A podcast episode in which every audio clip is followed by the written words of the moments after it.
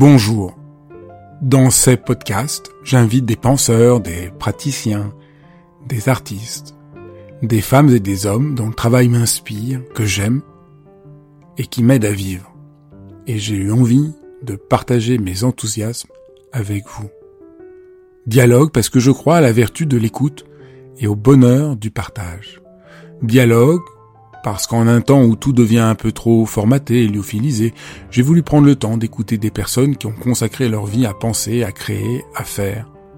Dialogue pour permettre à mes invités de déployer leur engagement et leur conviction sans que leurs paroles soient coupées en petits morceaux. Dialogue pour pouvoir être transformé en les écoutant, transformé par une parole vraie. J'ai le le bonheur de recevoir Gabriel Perlemuter, qui est euh, chef du service hépato-gastro-entérologue et nutrition de l'hôpital euh, Antoine Béclair de Clamart et qui dirige aussi à l'INSERM l'équipe de recherche microbiome et maladies du foie. C'est aujourd'hui l'un des grands spécialistes, un des grands chercheurs sur le microbiote. Et dans cet entretien, nous allons à la fois essayer de comprendre ce, quand même cette grande euh, ce grand changement de paradigme qui fait que on sait aujourd'hui qu'il y a des liens entre le stress, la dépression et euh, le microbiote. Qu'est-ce que c'est euh, les liens entre l'hypersensibilité qui m'intéresse au plus haut point et le microbiote et, quels sont les liens? Et puis on verra aussi euh, qu'est-ce que on peut faire pour essayer de favoriser notre microbiote et notre santé physique et mentale. Quels sont les types de de probiotiques ou de prébiotiques que nous pouvons prendre et quels changements alimentaires nous pouvons faire. Voilà, bonne écoute. Bonjour. Et si la solution venait de nos bactéries pour le stress, l'hypersensibilité, la dépression, voilà quelque chose qui euh, surprend, même si ça fait quelques années maintenant qu'on commence à parler euh, du fait que l'intestin c'est un second cerveau, qu'on commence à entendre parler de ça. Mais c'est ça que je voudrais qu'on explore ensemble. Euh, quel rapport il y a entre euh, le, stress, la dépression et les bactéries. Absolument. Bonjour Fabrice. Donc c'est effectivement quelque chose, je dirais conceptuellement, pas scientifiquement quand on réfléchit, mais conceptuellement d'incroyable. Le fait que euh, on sait maintenant, en 2021, que nos bactéries, il y en a beaucoup, on connaît le microbiote et qu'elles vont jouer un rôle sur notre santé, c'est-à-dire sur le surpoids, sur le diabète, sur notre métabolisme. On commence à bien, sur notre foie, on commence à bien appréhender ça. Et puis maintenant, on se rend compte que euh, ces bactéries, non seulement vont avoir une action sur le somatique, mais aussi sur notre comportement, sur notre façon d'être, sur notre ressenti. Et donc, on sort simplement du, somatique pour arriver sur le, le psychologique, le psychique, où nos bactéries qui sont en nous vont pouvoir modifier notre comportement ou vont pouvoir avoir un rôle sur la façon euh, dont on est. Il y avait des choses qu'on pouvait appréhender il y a longtemps, euh, pas avec des bactéries, avec des parasites par exemple dans des modèles animaux, le chat et la souris, Tom et Jerry. C'est quoi normalement Tout le monde le sait. La souris a peur de se faire manger par le chat et quand une souris voit un chat, elle s'en va. Et puis il y a un parasite, Toxoplasma gondii, qui lui pour se multiplier, il a besoin de quoi? Il a besoin d'être à la fois d'abord dans la souris et puis pour faire son cycle de vie de passer dans le chat. Et t'imagines bien, c'est compliqué pour un parasite d'aller de la souris au chat si la souris quand elle voit un chat, elle s'en va. Et qu'est-ce qu'il fait? Toxoplasma gondii, il va changer le comportement de la souris pour que la souris soit attirée par l'urine du chat, qu'elle s'approche du chat et que le chat puisse la manger et que le toxoplasme soit heureux et passe de la souris vers le chat. C'est pas une bactérie, c'est un parasite, mais ça montre que ces êtres microscopiques qui vivent en nous sont capables de modifier notre comportement et je trouve que ça ouvre des discussions, des perspectives, évidemment, pour moi en tant que médecin sur la prise en charge des patients, le diagnostic, le traitement, que soit psychologique, que soit les douleurs du ventre, mais ça pose aussi des questions, je trouve, beaucoup plus loin philosophiques sur le libre arbitre, sur notre comportement, sur la façon dont on est. Ça c'est, oui, j'ai lu ça et ça ça m'a et, la et la pauvre aussi fourmi qui euh, c'est quel est le nom de, du parasite sur la fourmi? Il est trop compliqué, je le connais pas par cœur, mais c'est un, un, parasite qui va modifier aussi le comportement de la fourmi et pour qu'il puisse se multiplier, euh, il va euh, euh, modifier le comportement de la fourmi, il va faire en sorte que la fourmi se suicide pour qu'après lui il puisse vivre. C'est horrible. Donc c'est horrible. Mais, mais disons donc on avait compris avec le parasite que ça pouvait avoir un, un impact. Et alors maintenant, on va essayer de comprendre ce que c'est le microbiote. Et alors euh, ton livre qui est euh, formidablement pédagogique commence par expliquer les termes. Alors on va pas tout dire pour donner envie aux gens de, d'entrer dans, dans ton livre, mais qu'est-ce que c'est une bactérie? Alors une bactérie, pour être simple, c'est un être vivant microscopique d'une seule cellule, voilà, tout simplement, qui est capable de se multiplier. Et euh, les bactéries, très longtemps, on a dit que c'était des êtres délétères, qu'elles étaient à l'origine des infections, et c'est vrai. Mais les bactéries, c'est aussi, ce sont aussi les êtres vivants qui sont les plus nombreux sur Terre. 10 puissance 30, c'est imprononçable comme chiffre. C'est aussi des êtres qui vivent en nous. Si tu fais un tas de toutes les bactéries qui sont dans notre tube digestif, tu en as un kilo et demi. Et on voit bien que quand nos bactéries sont en bonne santé, nous-mêmes on est en bonne santé. Quand nous-mêmes on est en bonne santé, nos bactéries sont en bonne santé. Et du coup que l'immense majorité de nos bactéries vont avoir un effet neutre ou bénéfique sur notre santé que les bactéries qui sont délétères, fort heureusement, sont extrêmement rares. Et donc nous, êtres euh, multicellulaires, nous vivons en parfaite harmonie avec nos bactéries. Nous sommes un être composite, fait de nos propres cellules, mais également fait de nos, bactéries. Et donc cet être composite que nous sommes, cette symbiose qui se crée, fait que nous sommes un holobionte faut savoir que c'est le terme scientifique pour dire ça. Les bactéries étaient présentes sur Terre avant nous. Elles le seront probablement, je suis pas prophète, mais après nous aussi. Et euh, longtemps, on a cru que les bactéries étaient à l'origine de l'homme. Et puis en fait, quand on regarde le comment la vie s'est développée, on pense que euh, il y a d'autres êtres unicellulaires, dont certains vivent aussi en nous, qu'on appelle les archées. Et euh, les archées, en fait, au début, on pensait que c'était des bactéries extrémophiles, c'est-à-dire qui vivaient dans des conditions extrêmes, de température extrême, de pH extrême.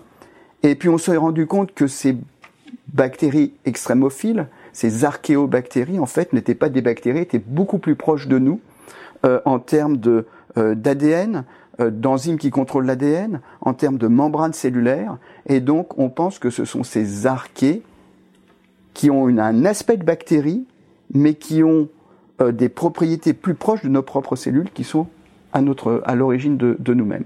Tout ça pour montrer que tout, c'est, c'est juste la biologie, c'est merveilleux comment s'est fait la naissance de la vie, les bactéries, les archées, nous-mêmes, et tout, tout ça, c'est la symbiose. Donc on a déjà, on a déjà vu la révolution que ça demande de penser, qu'il n'y a pas l'opposition entre le cerveau et le corps, mais qu'il y a une interaction beaucoup plus complexe qu'on ne le pensait. Là, il y a un autre, un autre choc euh, à penser. C'est donc les bactéries qu'on a longtemps cru comme purement négatives. Elles sont en réalité parfois positives, parfois négatives. Elles jouent un rôle positif. Et aussi, leur, euh, il y en a plus qu'on ne le pensait. Et il y en a à différents niveaux du corps, y compris euh, dans le sang, ce qui est aussi euh, complètement euh, surprenant.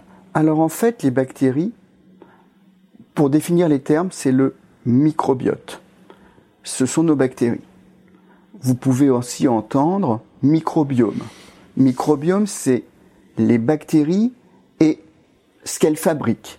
C'est pas juste la bactérie elle-même. Et effectivement, on en trouve dans le tube digestif, mais on en trouve partout ailleurs, sur la peau. Et si on va aller au niveau euh, de la peau où il y a des poils, la peau sans poils, la peau qui est humide, sous les aisselles, ça va pas être les mêmes bactéries. on va en trouver dans le poumon, on va en trouver dans le vagin, on va en trouver dans la bouche, on va en trouver partout. Le plus important quantitativement, c'est au niveau du tube digestif et puis c'est directement en interaction avec notre ventre, avec notre foie, avec les autres, euh, les autres organes. Euh, elles sont extrêmement nombreuses. Dans le sang, normalement, c'est ce qu'on a appris pendant nos études, et c'est là la révolution, le sang est stérile, il n'y a pas de bactéries. Sinon, on risque de faire une... Euh, Ça s'appelle une septicémie, un choc septique, c'est extrêmement grave, on risque d'en mourir. Ça, c'était au moment où on faisait des cultures de bactéries, on continue d'en faire. Mais avec l'évolution de la biologie, maintenant, on peut analyser les bactéries sans même les cultiver, simplement en analysant euh, leur matériel génétique. Et c'est très à la mode. Maintenant, on va faire des vaccins pour la Covid. C'est aussi, il n'y a pas besoin de cultiver le virus, c'est grâce au matériel génétique. Et donc, ça veut dire que, en regardant le matériel génétique, on trouve du matériel génétique des bactéries dans notre sang. Est-ce que, si on le mettait en culture, ça pousserait? Est-ce que ce sont des débris de bactéries qu'il y a dans le tube digestif? Est-ce que ça a un rôle dans notre biologie, dans notre immunité? On en est tout au début, on ne sait pas bien. Mais ce qu'on sait par exemple, et c'est ce que nous nous avons montré, c'est que en fonction du profil de cet ADN bactérien qu'on a dans le sang, que soit juste un témoin de ce qui se passe dans le tube digestif ou que ça ait une vraie valeur de, de, rôle physiologique, eh bien, cette signature de l'ADN au niveau du, du sang est corrélée d'une part chez des personnes dépressives à l'intensité de la dépression, également corrélée au fait qu'un traitement antidépresseur pourrait être efficace ou pas efficace. Ce sont des résultats que nous avons faits euh, dans mon équipe de recherche, euh, dans mon université, que d'autres font pour des maladies du foie qui montrent que euh, le matériel bactérien qu'on retrouve au niveau du sang pourrait être intéressant euh, dans le futur pour mieux identifier certaines maladies, pour mieux prévoir l'efficacité d'un traitement et le pronostic de patient. Donc ça, là, on voit bien. Je trouve le, à quel point c'est surprenant. Et donc, aussi l'autre dogme qu'on avait, euh, plus on sera hygiénique et on pourra se débarrasser des bactéries, mieux ça vaudra, est faux. Au contraire, il faut prendre soin de nos bactéries pour être en bonne santé, non, non seulement euh, en bonne santé physique, mais aussi en bonne santé mentale. Et donc, tu, tu, tu, montres aussi le, danger de trop de, de trop d'hygiène. Absolument. Alors là, c'est très compliqué, mais globalement, les bactéries, plus elles sont nombreuses, plus elles sont diversifiées, plus elles sont heureuses. Et plus les bactéries sont heureuses, plus on va être heureux aussi. C'est-à-dire être en meilleure santé, physique, mentale. Comment se développent les bactéries? Elles se développent dans l'enfance, pendant les deux, trois premières années de vie. Après, c'est beaucoup plus difficile de les modifier. Quelque part, c'est vertigineux parce que ça veut dire que euh, quand on a un enfant, euh, il y a un déterminisme qui va se faire, puisqu'après trois années de vie de l'enfant, quelque part, il va avoir acquis euh, les bactéries qu'il aura à l'âge adulte.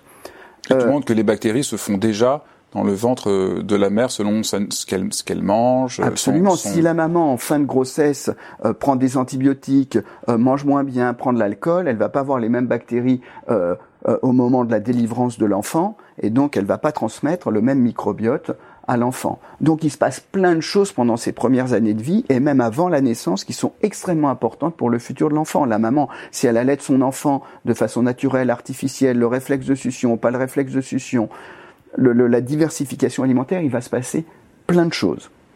Euh, et donc effectivement, euh, si on fait trop d'hygiène euh, à ce moment-là, si on donne des antibiotiques de façon inutile, eh bien, euh, il est possible que euh, une dysbiose chez l'enfant et que on on va pas provoquer, mais qu'on augmente la susceptibilité de l'enfant à développer certaines maladies, que soit du surpoids, que soit de l'obésité, que soit du diabète, que soit de la dépression, etc.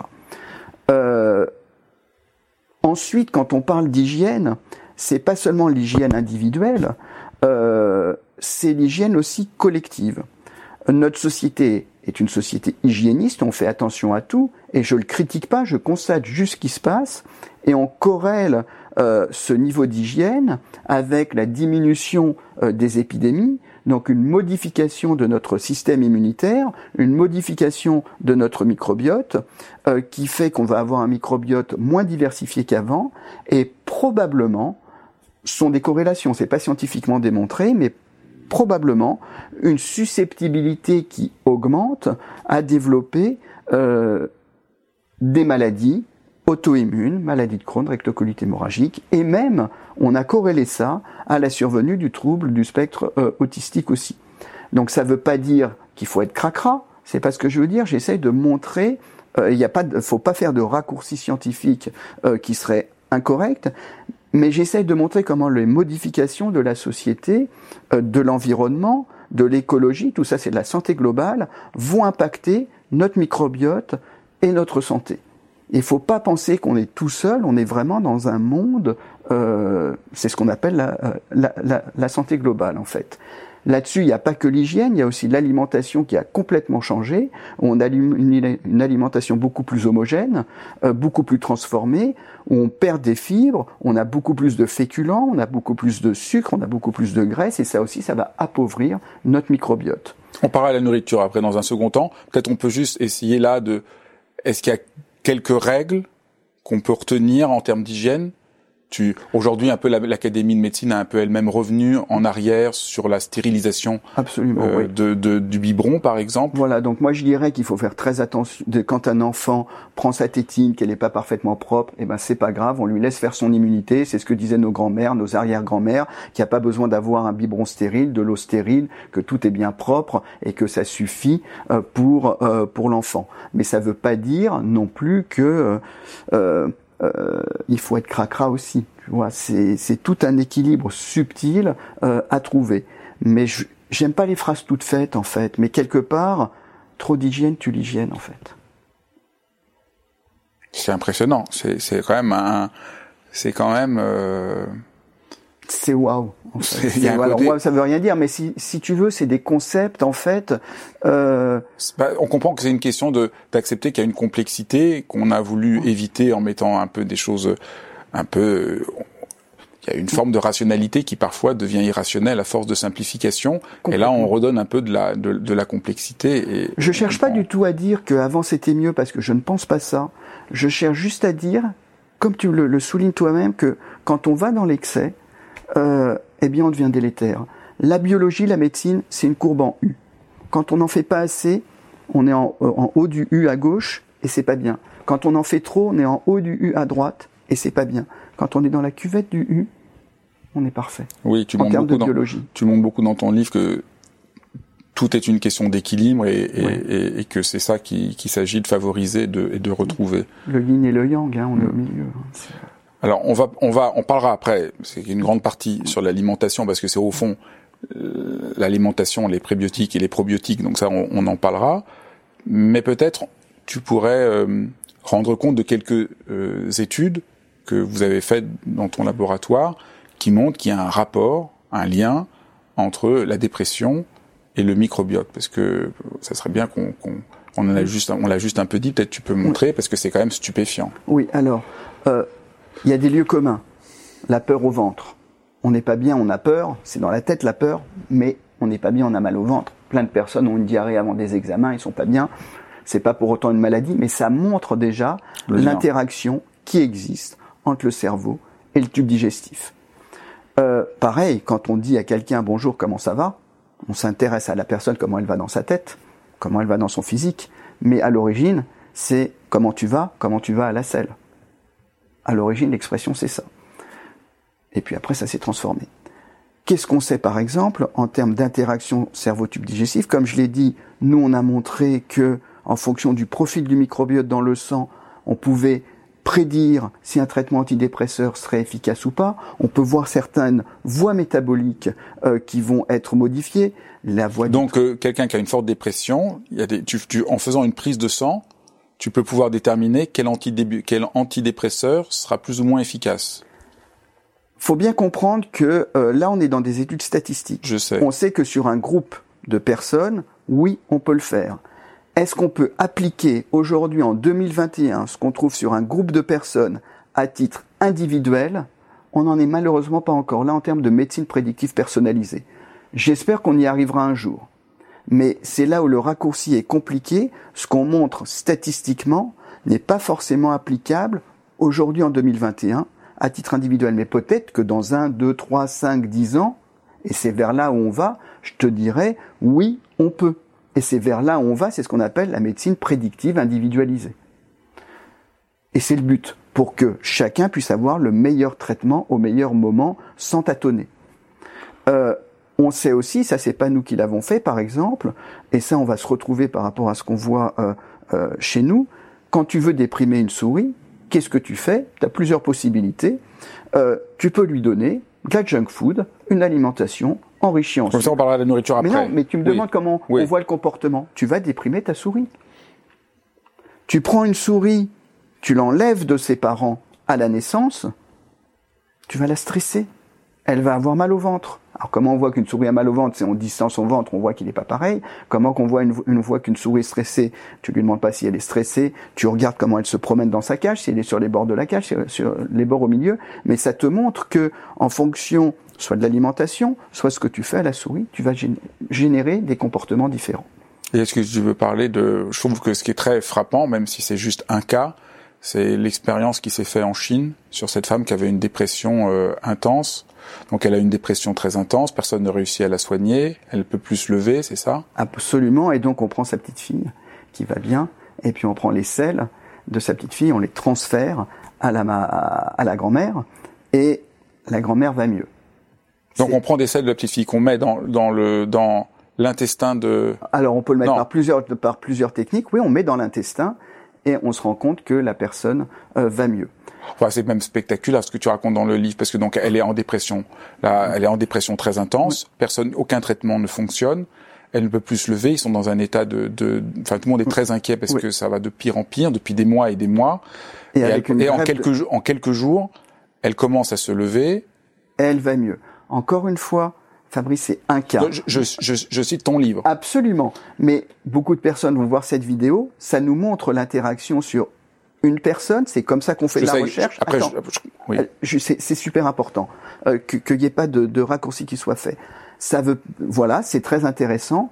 Ça veut dire effectivement que ce qu'on appelle dans des cas compassionnels, on pourrait essayer ça en France. On n'a pas le droit en France de faire comme ça des greffes encore de microbiote, mais c'est par là où la recherche va pour être sûr qu'on ne fait pas n'importe quoi. C'est des premiers cas pour montrer que ça peut être efficace. C'est comme ça que qu'on avance, que, la science avance.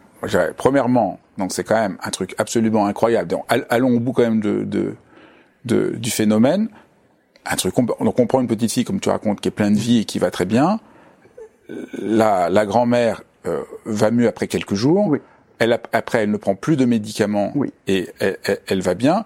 On peut pas en tirer d'autres conséquences qu'un cas. On observe. On observe. Mais disons, c'est quand même surprenant. Après, tu, parce qu'on on se dit, euh, mais pourquoi on le fait pas tout de suite? Donc tu expliques aussi, je pense que c'est bien de dire qu'il y a quand même un risque de, de, de faire cela, qui serait qu'on qu'on introduise des bactéries euh, qui, qui, qui ne sont pas bénéfiques à la personne. C'est pour ça qu'il y a une réticence à généraliser cette approche. Ah, Il y a plusieurs réticences. D'une part, on n'aime pas faire n'importe quoi.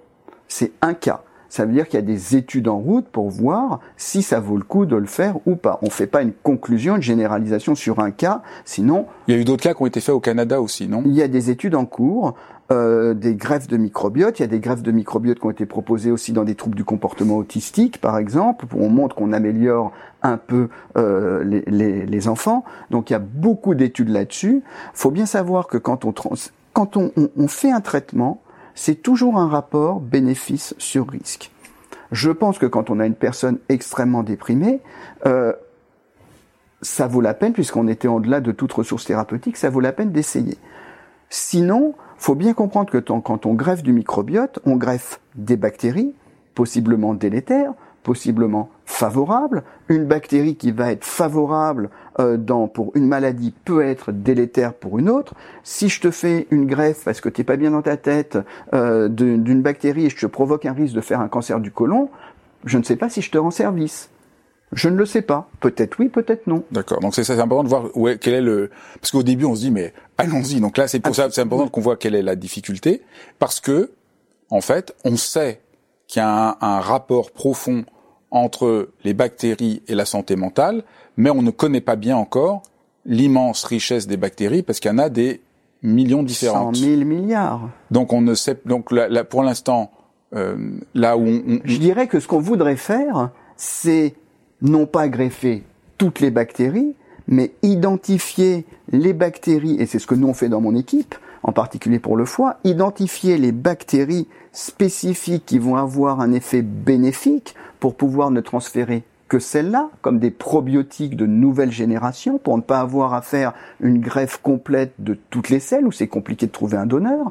Et comme ça, on va cibler directement les bactéries les plus importantes, on va cibler les mécanismes par lesquels ces bactéries qui vont améliorer l'état mental vont améliorer l'état mental, et comme ça, on pourra aller donner soit des probiotiques de nouvelle génération, soit les métabolites euh, des bactéries pour, direct, pour ne pas avoir à transférer de bactéries directement pour améliorer la santé mentale. Très bien. Donc pour l'instant, voilà, donc ça c'est une direction de la recherche. Maintenant, on peut rentrer dans ce qui est le plus concret pour euh, la plupart d'entre nous, c'est la nourriture. Donc il y a un lien très profond et, aussi qui est, qui est, qui est aussi une, des choses que, que, ton livre apporte, c'est de montrer que euh, nous avons un, un, un impact sur notre microbiote par l'alimentation. Et de manière par contre de manière pas du tout surprenante ça on n'est pas du tout surpris ce qui favorise le microbiote on s'en doutait et ce qui ne favorise pas le microbiote on s'en doutait aussi. Donc là c'est pas très surprenant mais peut-être on peut c'est bien que tu, tu oui tu euh, alors il y a des choses surprenantes et pas surprenantes. Là où c'est rassurant euh, c'est que euh, on retombe sur nos pas qu'est-ce que qu'est-ce qui favorise Moi, j'étais un peu déçu. J'espère que tu allais dire euh, manger des bonbons, ça va favoriser le microbiote, mais c'est l'inverse. Non, mais il va quand même y avoir plein de plein de belles choses. Qu'est-ce qui favorise euh, nos bonnes bactéries? C'est quand tu leur donnes bien à manger. Qu'est-ce que nos bactéries aiment manger? Elles aiment manger ce que nous-mêmes on n'arrive pas à bien digérer. Les fibres. Quand tu manges des fibres, qui va les digérer? C'est pas toi, tu sais pas le faire. Ce sont tes bactéries. Et donc, en mangeant ces fibres-là, tes bactéries vont se développer, les bonnes bactéries vont se développer. Si tu leur donnes pas à manger, elles vont mourir de faim et elles vont, elles sont plus là. C'est une des raisons pour lesquelles les modifications de l'alimentation occidentale font qu'on a une perte de la diversité bactérienne et on va avoir simplement les bactéries qui sont présentes quand tu manges trop gras, trop sucré. Et tu retombes sur ce que disait ta grand-mère, mange du brocoli, mange des épinards, mange des haricots au lieu de manger pain, pâtes, riz, pommes de terre. Euh, là, tu vas favoriser les bonnes bactéries. Mais il y a beaucoup d'autres choses. Quand on prend des aliments transformés, on va détruire nos bactéries, par exemple avec les émulsifiants qu'il y a dans nos aliments transformés. On va détruire la couche de mucus euh, qui protège l'intestin de nos bactéries. On se fait une image, l'intestin est un tuyau. Au milieu, il y a les 100 000 milliards de bactéries faut pas qu'elle passe dans le sang. Et donc, il y a entre la paroi de l'intestin et les bactéries au milieu une couche de mucus qui nous protège. Tu prends tes émulsifiants, tu vas détruire cette couche de mucus, tes bactéries vont se rapprocher de l'intestin, et ça va être délétère, favoriser certaines maladies.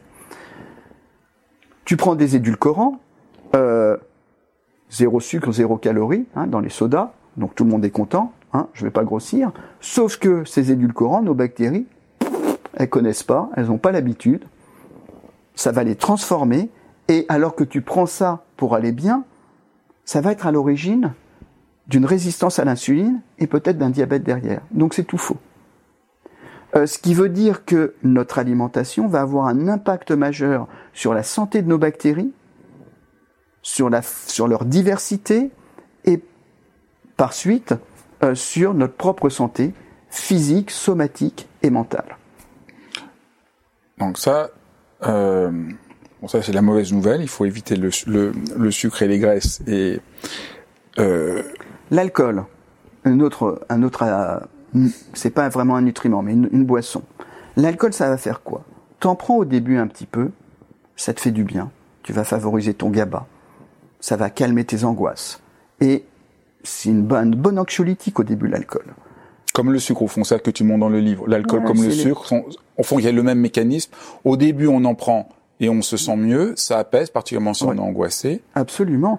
Et c'est la raison pour laquelle d'ailleurs, quelqu'un qui arrive à arrêter l'alcool va se mettre à prendre du sucre sous, parfois. Quelqu'un qui grossit, par exemple, nous, on, est centre labellisé de l'obésité. Quand on fait maigrir quelqu'un de beaucoup de kilos, parfois il est obligé d'aller prendre un peu d'alcool pour calmer ses angoisses. Les personnes qui font du sport violent vont aussi calmer leurs angoisses. On arrive parfois sur les hypersensibles aussi là-dessus. Si tu veux, sauf que faire du sport, euh, c'est socialement valorisé, alors que de l'alcool, c'est pas socialement valorisé. Mais quelque part au niveau cérébral, c'est les mêmes mécanismes. Et l'alcool, en plus d'avoir un mécanisme au niveau du, du, GABA, va détruire nos propres bactéries, va augmenter la porosité de l'intestin et va avoir un effet pro-inflammatoire, comme le sucre euh, d'ailleurs. Dans cet effet anxiolytique euh, de, ces différents types d'aliments, euh, comme toute drogue en fait, on va avoir un épuisement à la fin, faudra en prendre de plus en plus pour avoir le même effet anxiolytique, on arrivera à un effet délétère. On est sur du court terme. C'est comme en fait le climat et la météo si on revient à la santé globale. La météo c'est du court terme, c'est pas parce que demain il va faire froid qu'il n'y a pas de réchauffement climatique, et inversement. Voilà. Et c'est pour ça qu'il faut, je dis pas d'arrêter complètement l'alcool, mais que c'est pareil, une courbe en U, une question de dose. L'alcool et le sucre donc créent une véritable dépendance qui nous donne l'illusion peut créer, ça dépend de la susceptibilité. qui, et qui peut euh, donner, c'est intéressant, l'illusion qu'on va bien, mais qui détruisent en réalité le microbiote et donc qui empêche cet équilibre fécond qui va amener une forme d'apaisement. C'est la raison pour laquelle, je pense, euh, c'est bien montré chez l'animal, c'est moins montré chez l'homme, mais je pense que quand, enfin, je le fais moi-même quand j'ai des patients, pour aider une personne à maigrir, pour aider une personne à arrêter l'alcool, je pense qu'en plus des traitements habituels, des médicaments, d'un soutien psychologique, je pense que c'est intelligent de euh, modifier également l'alimentation pour modifier le microbiote intestinal et avoir une arme supplémentaire pour arrêter les addictions. C'est très très compliqué à une personne qui a une addiction, que ce soit au sucre ou à l'alcool, de l'arrêter. Dire à une personne arrête de boire, arrête de fumer, si la personne n'est pas prête, c'est mort. Un autre point, un autre mécanisme que tu expliques, donc, pour favoriser le microbiote, ce qui est important, c'est les fibres. Mais beaucoup de gens ont du mal à manger des fibres. Absolument. Et particulièrement ceux qui sont euh, qui sont stressés, qui sont déprimés. Et donc, euh, c'est intéressant là d'expliquer les deux forces contradictoires euh, que chacun a. C'est exactement ça. C'est très compliqué. Euh, et c'est pour ça que c'est compliqué. Moi, je dirais pas que c'est compliqué. C'est simple quand on a compris qu'il y a deux forces contradictoires. Voilà. En fait, c'est simple, mais c'est contra... c'est exactement ça. Ce sont des forces contradictoires. Pour donner à manger à nos bonnes bactéries, il faut des fibres. Mais quelqu'un d'hypersensible, qui est un peu comme une antenne ou comme une éponge, qui va ressentir l'extérieur de façon un peu différente, qui va se mettre à pleurer de façon un peu plus facile euh, devant un film triste, euh, qui va par exemple euh, euh, avoir besoin de calmer ses angoisses, de peut-être avec un peu d'alcool, qui va avoir être un artiste. J'ai beaucoup d'artistes aussi qui sont obligés de, de prendre un peu d'alcool pour calmer leurs angoisses, ou quand elles, elles, elles, peignent, elles vont calmer leurs angoisses aussi. Je pense à beaucoup de patients quand je dis ça. Euh, eh bien, ces personnes-là vont être aussi hypersensibles de leur propre intérieur, et quand leur ventre, leur tube digestif va se distendre, elles vont avoir très mal au ventre. Et donc, si tu donnes à ces personnes-là trop de fibres, Catastrophe. Ça va être la catastrophe. Et elles ne pourront pas. Et c'est. Ça leur fait mal au ventre. Ça leur fait mal au ventre. elles vont pas bien. Elles vont avoir des gaz. Elles vont rôter. Elles vont péter. Elles, elles vont être mal, mal dans leur peau. Et donc chez ces personnes-là, c'est toute la contradiction. Euh, on va leur donner une alimentation appauvrie en fibres qui fermentent. C'est la fameuse. Euh, Les fameux FODMAP. FODMAP. Donc je on, vais ça que là, euh, là donc il y a des gens qui ont tellement mal au ventre qu'il faut qu'ils fassent une alimentation FODMAP, c'est-à-dire sans fibres, alors que ce serait les fibres qui favoriseraient le microbiote. Exactement, c'est toute la contradiction. Il n'y a pas que les fibres hein, dans le sans FODMAP. On va supprimer aussi le lactose, on va supprimer le gluten, euh, pas complètement. Euh, on va supprimer certaines fibres, pas toutes. Euh, et je dirais qu'on le fait de façon transitoire. Euh, deux mois, trois mois, chez certaines personnes beaucoup plus longtemps. Et c'est la raison pour laquelle, chez ces personnes-là, qui ont un régime appauvri en fibres, j'aime bien faire de la micronutrition et leur apporter par exemple certains post-biotiques, c'est-à-dire ce que fabriquent nos bactéries qu'elles ne vont pas pouvoir fabriquer du fait de cette alimentation pauvre en fibres, comme certains acides gras à chaîne courte, par exemple, qui vont avoir un effet bénéfique sur la santé du tube digestif, anti-inflammatoire. Comme quoi J'ai pas, pas. Certains acides gras à chaîne courte. Euh, oui, comme par exemple? Du butyrate, par exemple, qui est un acide gras à chaîne courte qui va avoir un effet nutritif sur le, euh, les cellules du côlon et euh, qui va être moins fabriqué euh, en cas d'alimentation pauvre en FODMAP. Mais ça, tout dépend de la durée. Si tu te mets pendant deux mois le temps d'être bien sans FODMAP, il va rien t'arriver. Si tu es obligé d'être plus longtemps parce que tu es hypersensible, tu peux plus rien manger, j'ai des personnes comme ça, des grands traumatisés de la vie hypersensibles euh, qui sont comme ça, eh bien régulièrement je leur fais des bilans nutritionnels pour voir qu'il n'est pas de carence et, euh, et j'essaie de modifier ainsi leur alimentation. Non, mais la logique c'est de passer par cette étape pour pouvoir réintroduire doucement à nouveau des fibres d'une manière. Euh, Et tu vas les réintroduire euh, soit euh, très cuites, soit sous forme de, de jus ou de potage, soit avec des fruits bien mûrs. Tu vas tout doucement. Et il y en a certaines que tu pourras que tu ne pourras jamais réintroduire.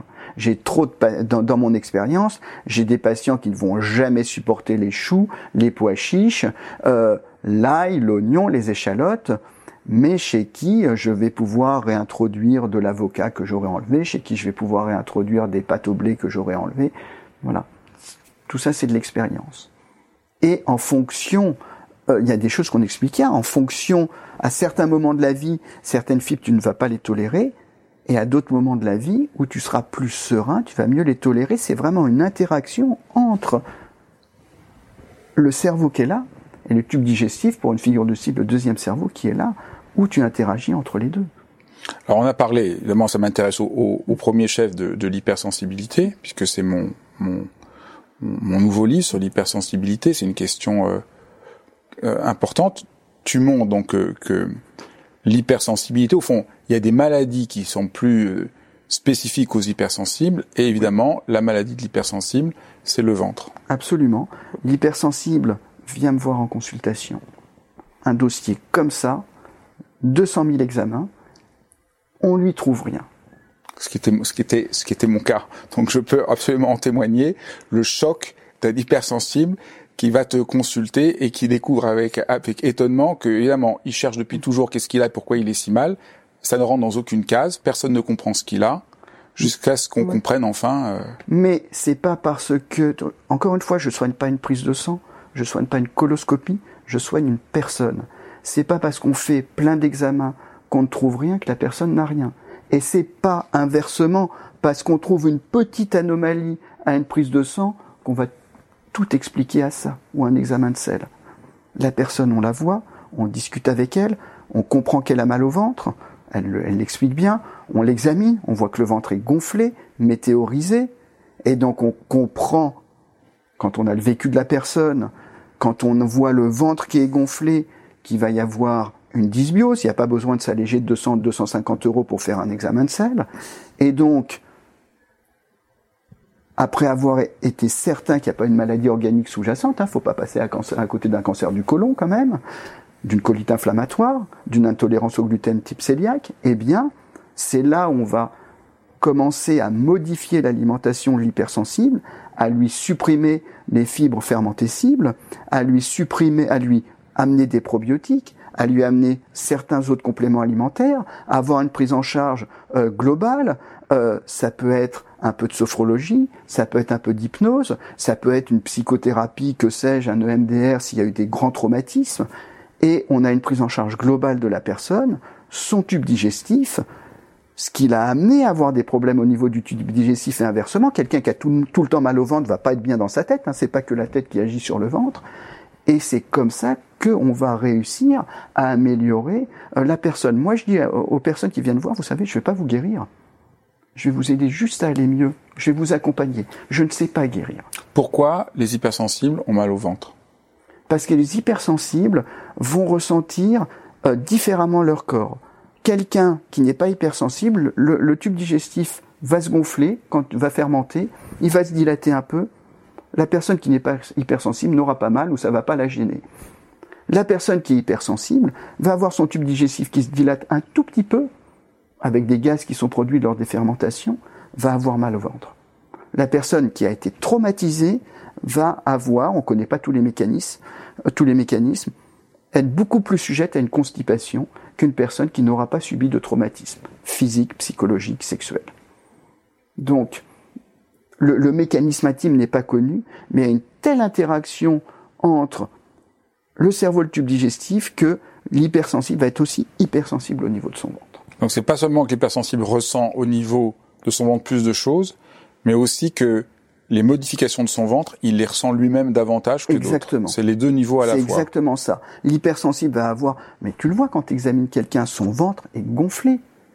Et puis tu as des patients qui arrivent avec une photo, parce que et ils ont peur qu'on les croit pas. Et l'hypersensible peut être aussi, euh, quand on discute avec elle, on s'en rend compte. Euh, l'hypersensible peut être quelqu'un de très méticuleux, très perfectionniste.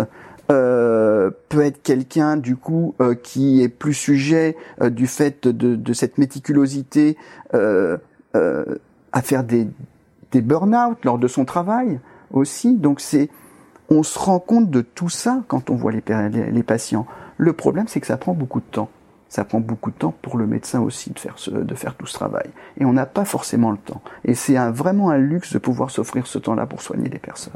On voit bien, le, disons, comment chacun peut arriver à naviguer par rapport à ça. Maintenant, euh, est-ce qu'on peut essayer de parler des euh, probiotiques? Qu'est-ce, qu'est-ce, où, Alors, les probiotiques, c'est quoi? Où on en est? Qu'est-ce ouais. que c'est euh? Les probiotiques, c'est quoi? C'est un être vivant, bactérie ou levure, qui, donné en quantité suffisante à un individu en bonne santé, va avoir un effet bénéfique sur sa santé.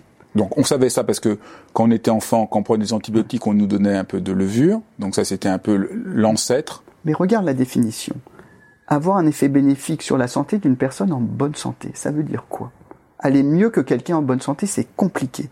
C'est tellement compliqué que euh, la législation européenne a interdit d'utiliser le terme probiotique. Quand tu regardes une boîte de probiotiques, c'est pas écrit probiotique dessus, on n'a pas le droit, c'est écrit ferment lactique.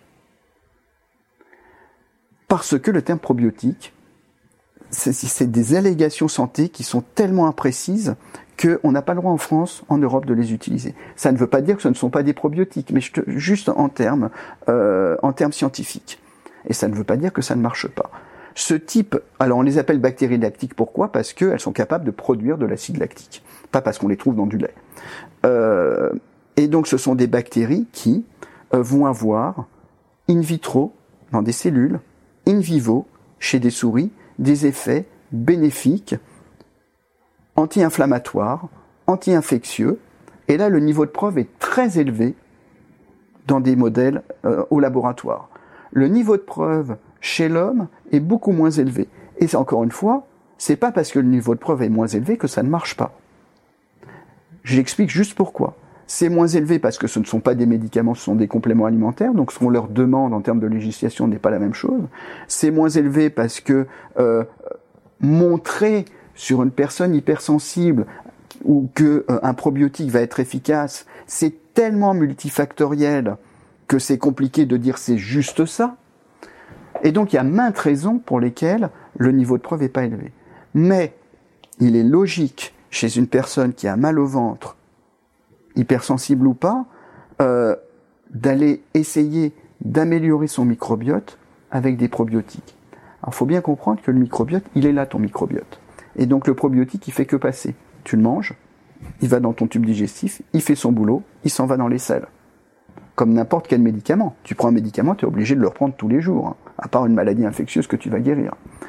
Euh, et donc, on le donne par cure, on choisit des souches, je choisis des souches, qui, dans les études chez l'homme ou chez l'animal, montrent la meilleure interaction entre le tube digestif et le cerveau, Bifidobacterium longum, Lactobacillus helveticus, Lactobacillus rhamnosus, bon, c'est des gros mots, mais ce sont des bactéries où le niveau de preuve est le plus élevé, et on regarde si ça marche. Il y a beaucoup d'études contradictoires à ce niveau-là. Il y en a qui disent que il vaut mieux prendre une seule souche, qu'il y a plus d'efficacité, et il y en a, euh, qui est plutôt ton cas, qui sont plus pour qu'il y ait plusieurs souches. Euh, non, c'est pas mon cas, mais la science est contradictoire. Qu'est-ce que où on en est là-dessus? Est-ce qu'il vaut me prendre une seule souche ou plusieurs souches? La science est contradictoire. Et c'est pour ça où c'est toxique, il faut bien comprendre ce qui se passe, en particulier en cette période Covid. Il y a des milliers d'articles scientifiques qui sont publiés. Si tu veux t'appuyer sur la science et t'es malhonnête, tu dis cet article il dit ce que je veux. Et tu oublies les autres. Et puis ton contradicteur va dire bah non, regarde cet article, il dit ce que moi je veux. Et donc les gens s'engueulent. Mais la science c'est pas ça. Comme la biologie c'est un équilibre. Alors des fois c'est pas ça, mais voilà, on trouve toujours des études pour et contre, toujours. Et il faut voir l'étude qui a la meilleure qualité pour dire oui, c'est ça qui se passe. Pour les probiotiques, aujourd'hui, je pense qu'il faut voir à titre individuel ce qui se passe. Chez certaines personnes, par exemple pour euh, un traitement post-antibiotique, c'est peut-être mieux de mettre une seule souche à forte dose. Peut-être chez une personne qui est hypersensible, c'est mettre plusieurs souches à dose moindre. J'essaie, je tâtonne, je regarde. Et j'essaie de prendre les souches qui ont le meilleur effet dans les études expérimentales. Donc je ne peux pas te dire aujourd'hui. Je peux dire oui, c'est normal qu'il y ait une contradiction. C'est normal. Et c'est vrai qu'il y a les deux. Il y a les deux. Il y a des études qui montrent qu'une seule souche c'est plus efficace. Complètement. Et, et, et tout le monde a raison. Et après, c'est comme je te disais tout à l'heure, les études c'est quelque chose de statistique sur des groupes de personnes. Qu'est-ce que j'en tire moi à titre individuel? Eh bien, j'essaye pour moi. Qu'est-ce que qu'est-ce qu'on peut donner comme conseil concret pour ceux qui nous écoutent par rapport au comment choisir Pour les personnes hypersensibles, on change l'alimentation, on prend une alimentation sans fermentation. On teste les probiotiques. Certains vont marcher, d'autres font pas marcher. Chaque souche de probiotiques va avoir des, propriétés différentes. Combien de temps il faut leur donner comme chance Alors, les probiotiques, si en un mois ça fonctionne pas, on arrête. Le régime appauvri en sucre fermenté cible en 15 jours doit commencer, même rapidement doit commencer à fonctionner. Et puis, on le prend pour deux mois et on regarde ce qui se passe après. Les autres compléments alimentaires, c'est par cure. Et puis, on regarde ce qui se passe. Ça doit fonctionner relativement vite. Encore une fois, il faut pas essayer de guérir, mais il faut espérer être amélioré. L'amélioration doit arriver assez vite. Dans mon expérience, une semaine, 15 jours, on est mieux, sinon on change. Euh, ce que j'ai remarqué aussi, que, que, qui est marqué dans ton livre et qu'on oublie souvent, c'est qu'il faut pas prendre les, il faut pas les prendre avec de l'eau chaude. Alors, imagine tu es une bactérie. Euh... On oublie des fois de, de, dire, de savoir ça. Oui, c'est vrai. Tu es une bactérie. Euh, il est possible que, s'il soit trop chaud, ben, tu un choc thermique et donc tu sois pas confortable et que tu meurs. Et donc, faut éviter de prendre les probiotiques avec une boisson trop chaude. Donc moi, je conseille de les prendre avant le petit déjeuner euh, pour pas le mélanger ça à du café chaud, que ça se retrouve tranquillement à 37 degrés dans notre corps. Alors, qu'est-ce que quelqu'un qui veut essayer d'améliorer son microbiote, pas forcément quelqu'un qui est mmh. hypersensible, mais aussi par rapport au stress et tout ça, comment comment il peut s'orienter euh, euh, Alors quelqu'un qui est stressé, qui est pas bien, je vais lui conseiller de limiter ses apports en alcool et euh, ce qu'on appelle vulgairement en sucre, en hydrate de carbone, c'est-à-dire en féculent et en sucre. Et je vais lui donner des parce que je pense qu'on va être actif sur ces bactéries digestives. On va on va modifier son alimentation type junk food et là-dessus je vais lui rajouter des probiotiques certaines souches, euh, voire chez lui des prébiotiques, parce que euh, les prébiotiques vont favoriser la croissance de ces bonnes bactéries et voir ce qui se passe. Qu'est-ce que qu'est-ce que c'est les prébiotiques? Le prébiotique, en fait, c'est euh, avant la bactérie, avant le biotique, c'est euh, l'alimentation de nos propres bactéries. Tu donnes un probiotique, tu donnes directement un être vivant, tu donnes des prébiotiques, tu favorises tes propres êtres vivants. Et qu'est-ce que c'est par exemple concrètement? Fructo-oligosaccharides, galacto-oligosaccharides. Donc c'est des choses qu'on achète aussi en pharmacie? Aussi en pharmacie, qu'on peut par exemple qu'il y a dans le lait naturel de euh, de la maman et je conseille justement euh, quand euh, je trouve que c'est intelligent quand on n'est pas quand la maman ne peut pas faire un allaitement naturel pour l'allaitement artificiel d'avoir maintenant il y en a en 2021 des laits enrichis en prébiotiques humains human milk oligosaccharides.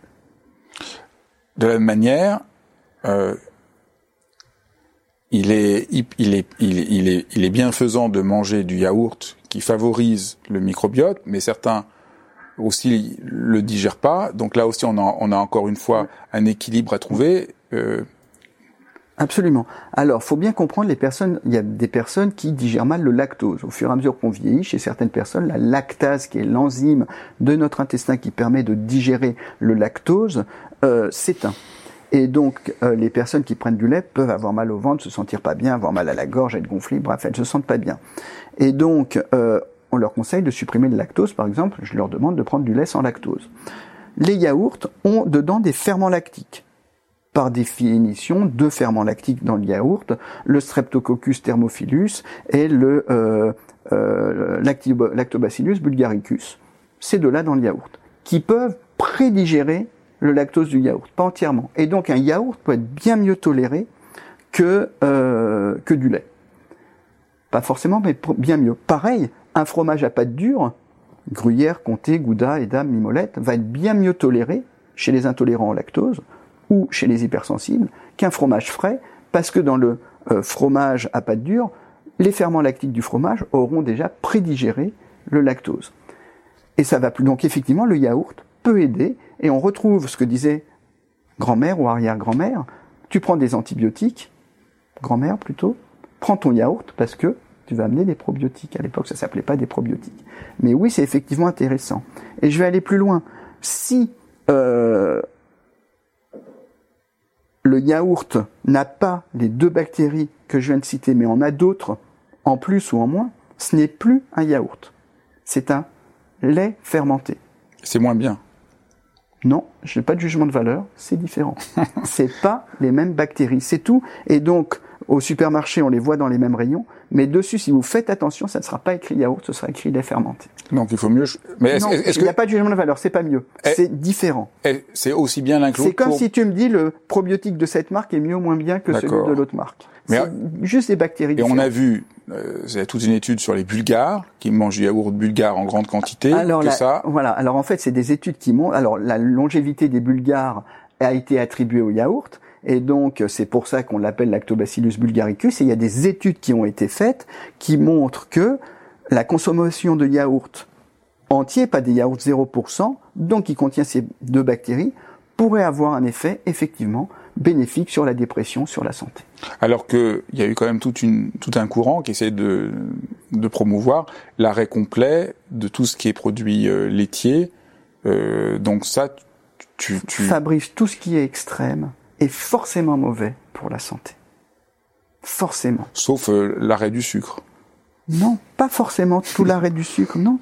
Tout ce qui est extrémiste, forcément, notre santé, là, c'est un équilibre. Et c'est pas moi qui le dis, ça, ça, l'est toujours dit. L'arrêt du pourquoi on dit l'arrêt du sucre? Parce que maintenant on en prend beaucoup trop. Donc boum, tu mets ta balance de l'autre côté, je l'arrête complètement. Mais c'est vrai que certaines personnes qui vont arrêter le sucre vont sentir mieux. C'est ce qu'on appelle le régime cétogène. Et c'est vrai, ils vont favoriser euh, la formation de certains corps qui vont avoir un effet bénéfique sur la santé. C'est vrai tout ça. Et c'est vrai que chez certaines personnes, on peut faire ça. Mais si tu arrêtes ça, tu vas avoir le boomerang qui va t'arriver dans la figure et tu seras encore moins bien après. Donc, je ne conseille pas à mes je conseille à mes patients de diminuer euh, les apports en sucre, effectivement. Je ne conseille pas aujourd'hui un régime cétogène complet. Je ne conseille pas d'arrêter complètement. Et encore une fois, le sucre, alors pour, pour pas faire d'amalgame, c'est pas juste le petit morceau de sucre que tu mets dans ton café. Le sucre, c'est quoi? C'est les pâtes. C'est le riz. C'est les pommes de terre. C'est le pain. C'est les fruits. Je conseille pas d'arrêter les fruits. Voilà. Donc, euh, tout extrême, pour moi, est forcément délétère quelque part sur la santé.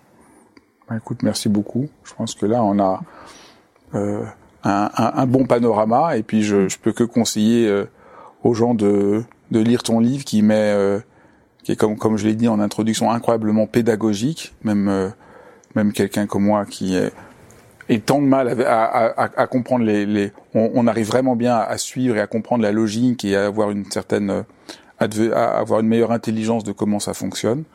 Ben, merci beaucoup. Merci beaucoup Fabrice pour l'invitation et puis euh, prends soin de toi et de tes bactéries.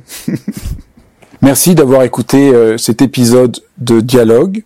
Si vous voulez ne pas manquer les prochains épisodes avec des invités euh, formidables, extraordinaires, inspirants, que je vais euh, vous proposer de découvrir. Surtout, abonnez-vous à ma chaîne YouTube. C'est la meilleure manière de pouvoir euh, savoir quand je publierai le prochain numéro. Merci.